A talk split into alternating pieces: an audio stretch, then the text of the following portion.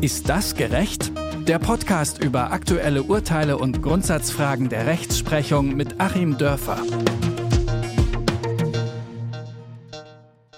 Für mich persönlich haben Wahlsonntage irgendwie was Besonderes. Sie strahlen irgendwie so eine besondere Ruhe aus, finde ich.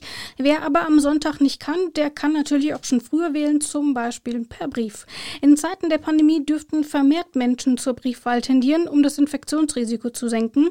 Aber darf eine reine Briefwahl auch einfach verordnet werden? Mit dieser Frage beschäftigt sich aktuell das Landesverfassungsgericht Sachsen-Anhalt. Anfang Mai wollen die RichterInnen entscheiden.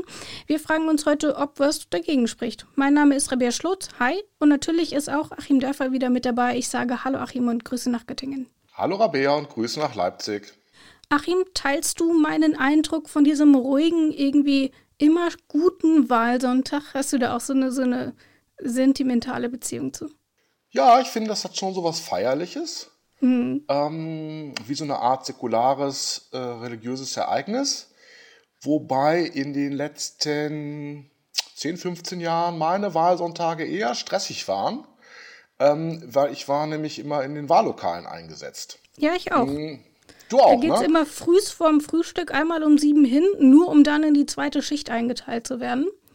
Schön. Genau, so. Und äh, am Ende ähm, war ich da sogar Leiter und dann ist es das schon so abends, auch bis man dann ausgezählt hat und mit allem durch das ist. ist. Anstrengend.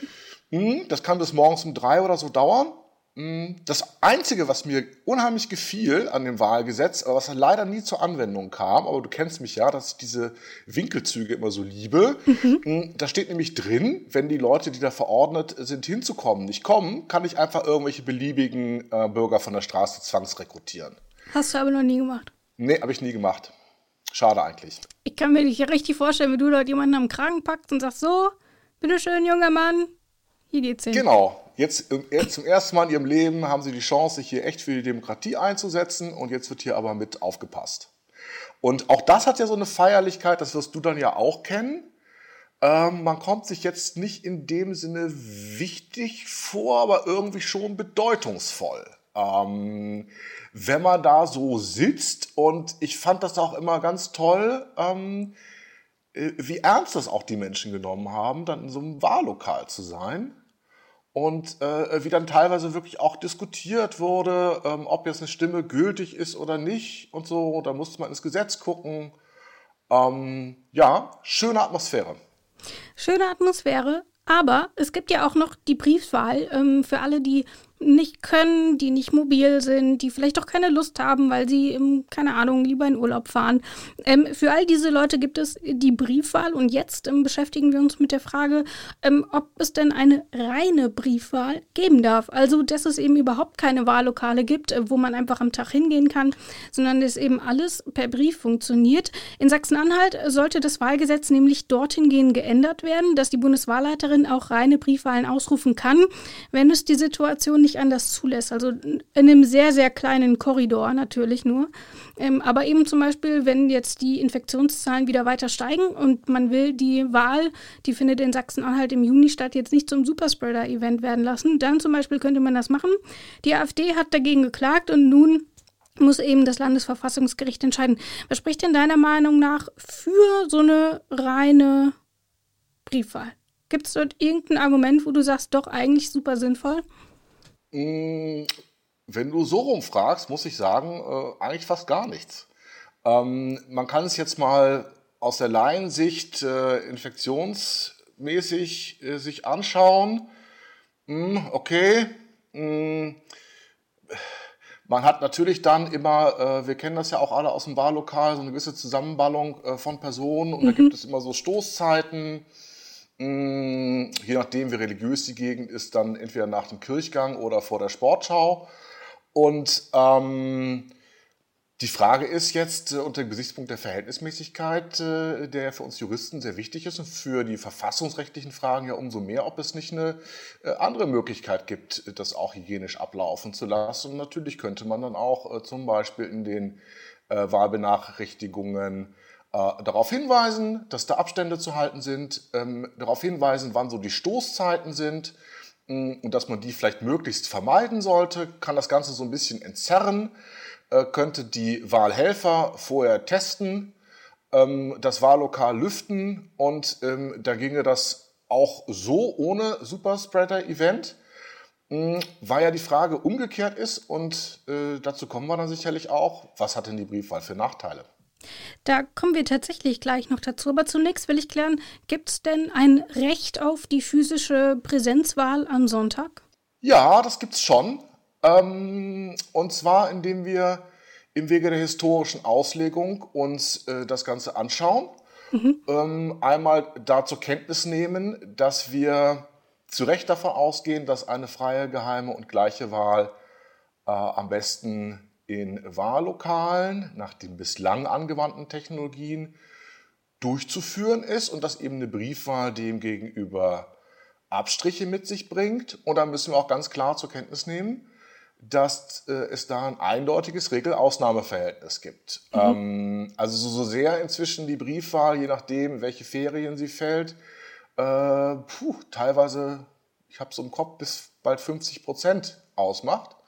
Mm, so sehr ist es aber doch eigentlich so, dass das die Ausnahme ist, ähm, die man auch nicht einfach freiwillig äh, ne nehmen kann, so wie es mir gerade bequem ist, sondern eigentlich muss ich da echt verhindert sein, ähm, an dem Wahlsonntag ins Wahllokal zu gehen. Nur dann darf ich Brief wählen, so ist die Grundkonzeption. Und es ist eben gerade nicht so, dass ich sage, ach ja, ich will da an dem Tag irgendwas anderes äh, unternehmen, ich lasse mir die Geschichte mal schicken und mache das irgendwie vorher. Das ist so nicht vorgesehen. Was spricht denn dann aber dagegen, dass es nicht so vorgesehen ist? Also was sind denn die Nachteile der Briefwahl, warum es auch ähm, jetzt diese Bedenken gibt ähm, bei so einer reinen Briefwahl? Also ich würde die Nachteile mal in zwei Richtungen ermitteln. Äh, einmal im Vergleich zur Urnenwahl und dann machen wir vielleicht mal ein bisschen weiter auf und überlegen uns, wie könnte man denn eigentlich noch wählen. Mhm. Also welche anderen Ersatzmöglichkeiten gäbe es denn eigentlich für die Urnenwahl, die ja möglicherweise besser sind als die Briefwahl? Also ähm, der Hauptnachteil bei der Briefwahl ist eben tatsächlich, ähm, dass bei, den, bei dem Merkmal äh, frei und geheim vor allem mhm. ähm, Fragezeichen anzubringen sind. Ist ja nicht umsonst so, wie wir eingangs beide berichtet haben. Ähm, Im Wahllokal gibt es Wahlhelfer. So, und die passen auf, dass hier eben wirklich geheim gewählt wird. Hm, das ist manchmal ein bisschen traurig, wenn dann die Kinderchen auch noch mit äh, äh, in die Wahlkabine wollen oder hinter diese Schirme, die man da aufgestellt hat. Aber äh, da muss man ganz klar Nein sagen. Hm, das geht auch die Kinder nichts an. Und man sieht eben dann schon, wie kommunikativ so, eine, so ein Wahlmoment eigentlich nach dem Bedürfnis der Menschen sein kann, aber es eben nicht sein soll.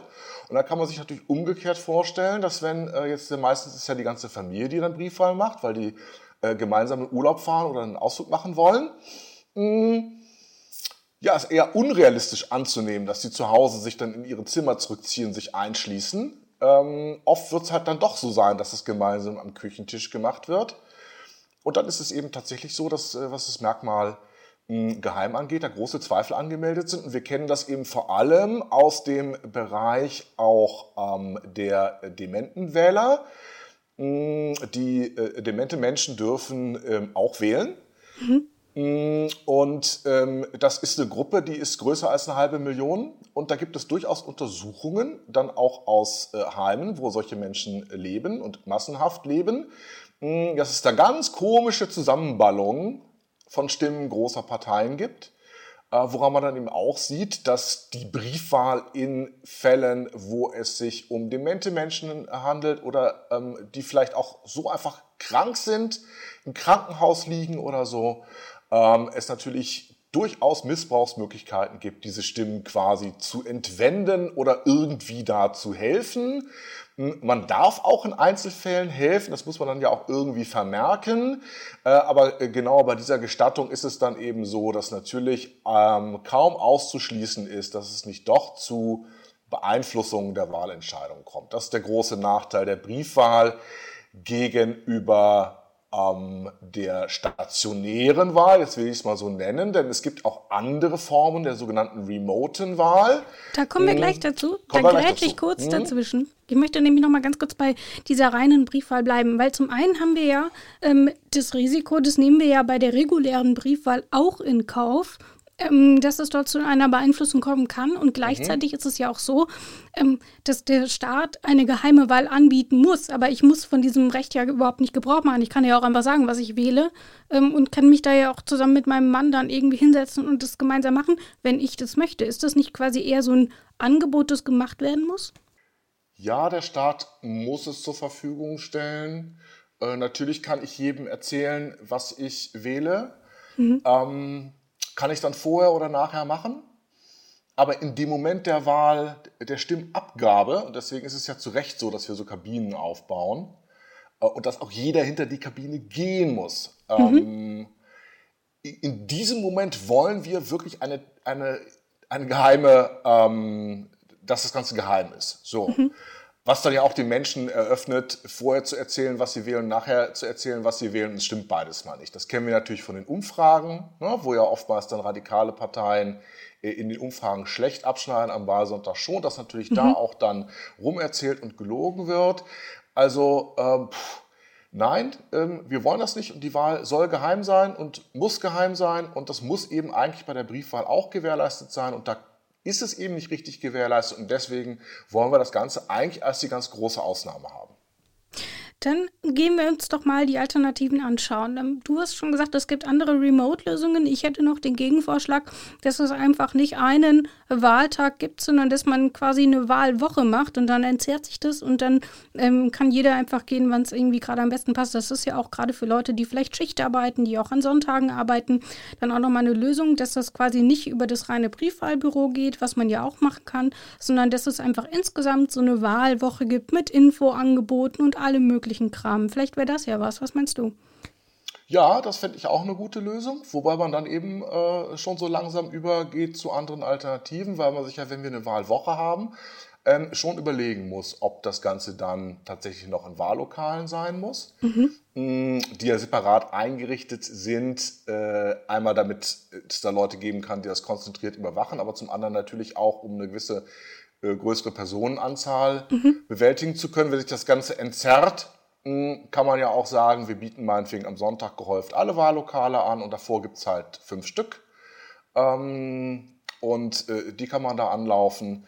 Also es wäre durchaus eine Möglichkeit und das wäre eben auch dann eine Möglichkeit im Rahmen der Verhältnismäßigkeitsabwägung unter Infektionsschutzgesichtspunkten, ne? dass man dann eben auch, auch sagt, wir entzerren hier. Mhm. Was nicht ginge aus meiner Sicht, ähm, wäre den Leuten vorzuschreiben, zu bestimmten Zeiten zu kommen. Da könnte man ja auch drüber nachdenken, so wie beim Impfen. Mhm. Ja, die können ihre Stimme abgeben am Samstag zwischen 14 und 15 Uhr. Ähm, das dürfte meines Erachtens nicht gehen ähm, weil es einfach die Gleichheit der Wahl ähm, behindert, weil es natürlich dann Leute geben kann, die äh, da keine Zeit haben und dann dürfen die nicht wählen. Das kann ja nicht sein. Was hast du dann ansonsten noch für Alternativen? Du hast gesagt Remote, also gar nicht in diesen Lokalen. Was ähm, kann man sich da noch vorstellen? Natürlich einmal digital, keine mhm. Ahnung, per Mail, per SMS. Was, was stellst du dir da so vor? Genau, es gibt also technologisch eine Fülle von äh, Möglichkeiten hier. Ähm, ich habe da vor, weiß ich, bestimmt schon 10 oder 15 Jahren mal teilgenommen an einem Seminar eines äh, Professors, der das damals im Auftrag der Schröder-Regierung äh, mal aufgemacht hatte, das Thema. Und man hat das dann durchaus auch in einigen Ländern angewandt, Estland zum Beispiel, wo man komplett oder ziemlich komplett auf digital oder jedenfalls auf digitale Alternativen umgestellt hat. Ähm, denn da finde ich die Unterscheidung schon ganz spannend, dass man eben einmal sagt, stationär im Wahllokal und dann eben remote, also nicht stationär. Und davon ist eben nur eine der Alternativen die Briefwahl äh, und nicht unbedingt die beste. Ähm, sondern man kann darüber nachdenken, technologisch durchaus möglich, ähm, zum Beispiel über Geldautomaten zu wählen. Haben wir auch schon gehabt. Oder übers Handy oder über eine App oder ähm, online oder äh, was auch immer. Gibt es alle möglichen äh, Dinge. Ähm, die man dann natürlich technisch lösen muss, hm, aber die Demokratie theoretisch einen Vorteil haben gegenüber der Briefwahl, ähm, dass eben hier, so ist es dann immer angelegt, man bis zur letzten Sekunde wählen kann und auch seine Wahlentscheidung verändern kann.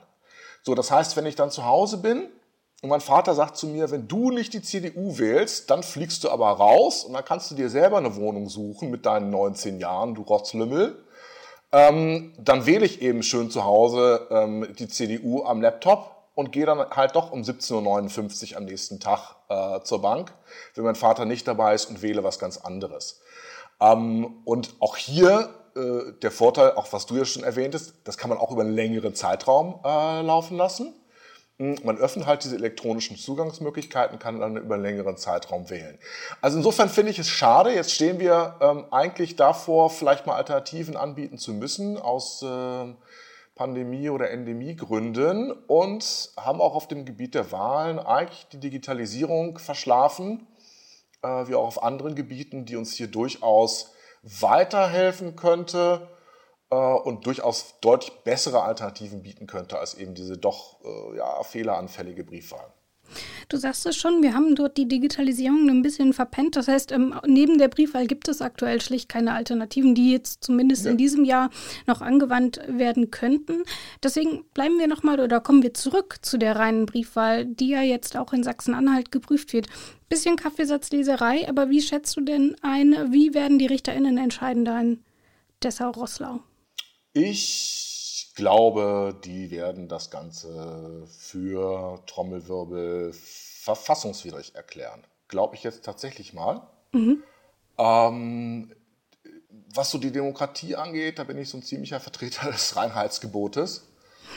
ähm, und wenn wir jetzt anfangen und wirklich die Sache ähm, von den Füßen auf den Kopf stellen und machen auf einmal, und sei es eben auch nur örtlich begrenzt, die Briefwahl von der großen Ausnahme, wo alle bedauern, dass diese Ausnahme immer ausgeweitet wurde in den letzten Jahren. Das ist vielfach äh, diskutiert als demokratietheoretisches Problem.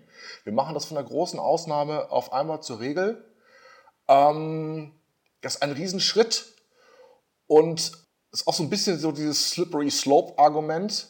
Ja, wenn wir damit erstmal anfangen, ist natürlich der Reiz sehr, sehr groß, dass zukünftig noch stärker auf die Briefwahl umzustellen, wenn wir einmal anerkennen, dass man das von der Ausnahme zur Regel machen kann, was ja implizit auch bedeutet, dass wir es doch als gleichwertig anerkennen. Denn sonst müsste man ja sagen, ähm, wir können auch nicht von einer guten Wahl zur schlechten wechseln. Dann müsste man die Wahl eher verschieben. Wenn wir sagen, wir verschieben sie nicht, sondern wir führen sie anders durch, dann kann das ja nur eine Gleichwertigkeit sein. Also diese Anerkennung als gleichwertig ähm, finde ich wahnsinnig problematisch und das würde dann eben in der Praxis auch dazu führen, wenn man jetzt mal vom dogmatischen zum pragmatischen Argumentieren kommt, dann werden wir das weiter ausweiten, dann geht das weiter in diese Richtung, dann sinkt auch der Druck, bessere Alternativen für eine remote Wahl zu entwickeln, weil man ja immer diese Briefwahl hat. Wir hören ja jetzt schon das Argument, dass zum Beispiel Sozialwahlen oder ich hatte es ja auch bei meiner Wohnungsgenossenschaft, alles geht per Briefwahl. Ja, aber die sind eben doch nicht so groß und heilig ähm, wie die Wahlen im Rahmen der eigentlichen Demokratie, wo wir halt dann den Gesetzgeber bestimmen. Ähm, das ist dann nochmal was anderes.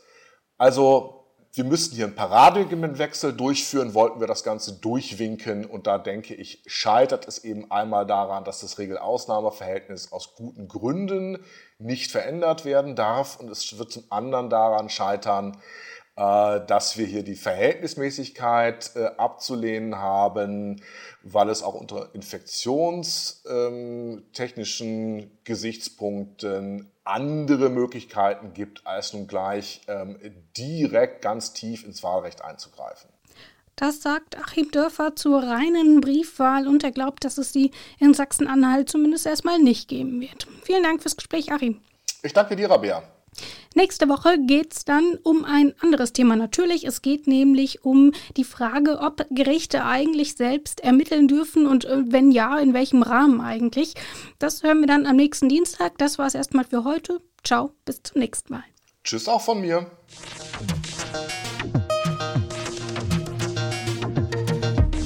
Ist das gerecht? Der Podcast über aktuelle Urteile und Grundsatzfragen der Rechtsprechung mit Achim Dörfer.